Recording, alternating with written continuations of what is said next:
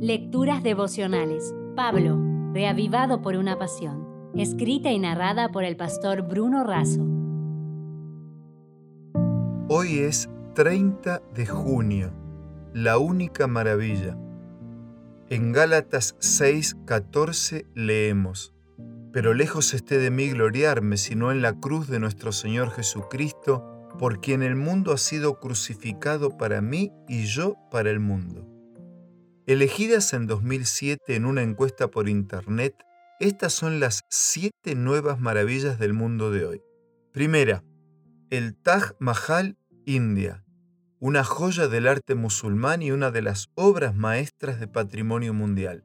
Más de 20.000 obreros trabajaron para construir este mausoleo de mármol blanco que alberga la tumba de la esposa del entonces emperador. Atrae a 8 millones de visitantes al año. Segunda, la Gran Muralla China es una antigua fortificación construida y reconstruida con la intención de proteger la frontera norte de este inmenso país. Es el muro más largo del mundo, ya que cuenta con 21.200 kilómetros de largo aunque hoy solo se conserva un tercio. En promedio, mide entre 6 y 7 metros de alto y 4 a 5 metros de ancho. Tercera, Chichen Itza, México. Es una de las ruinas mejor conservadas de la historia maya. Cuarta, Machu Picchu, Perú. Sus peculiares características arquitectónicas y paisajísticas y el velo de misterio lo han convertido en uno de los destinos turísticos más populares del planeta. El monumento se encuentra sobre el Valle Sagrado del Perú. Quinta, Cristo Redentor, Brasil, uno de los íconos más representativos de América del Sur.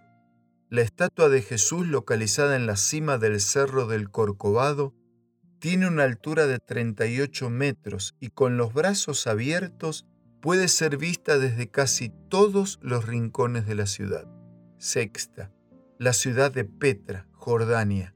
Es la atracción turística más visitada del país y reúne una colección de cuevas excavadas en la roca, templos y tumbas. Séptima, el Coliseo, Roma, el anfiteatro más grande que se haya construido, ícono de la Roma imperial fue sede de concursos de gladiadores y podía albergar hasta 80.000 espectadores.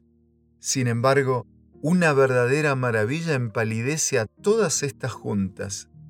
El sacrificio de Cristo constituye, para el apóstol, el centro de su vida y del Evangelio. Los opositores de Pablo se gloriaban de la circuncisión. El mundo puso a Jesús en la tortura y la muerte más humillante pero la cruz se transformó en el símbolo más maravilloso de la historia.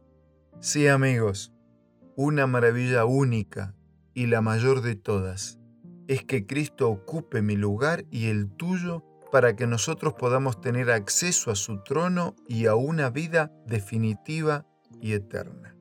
Por eso, junto con mi abrazo de respeto, de cariño, deseando bendiciones abundantes en tu vida, me despido por hoy con una declaración de Elena de White que habla de la maravilla de la cruz y nos dice lo siguiente, miremos por fe la cruz y vivamos. Este será nuestro estudio y nuestra canción por toda la eternidad. Si desea obtener más materiales como este, ingrese a editorialaces.com.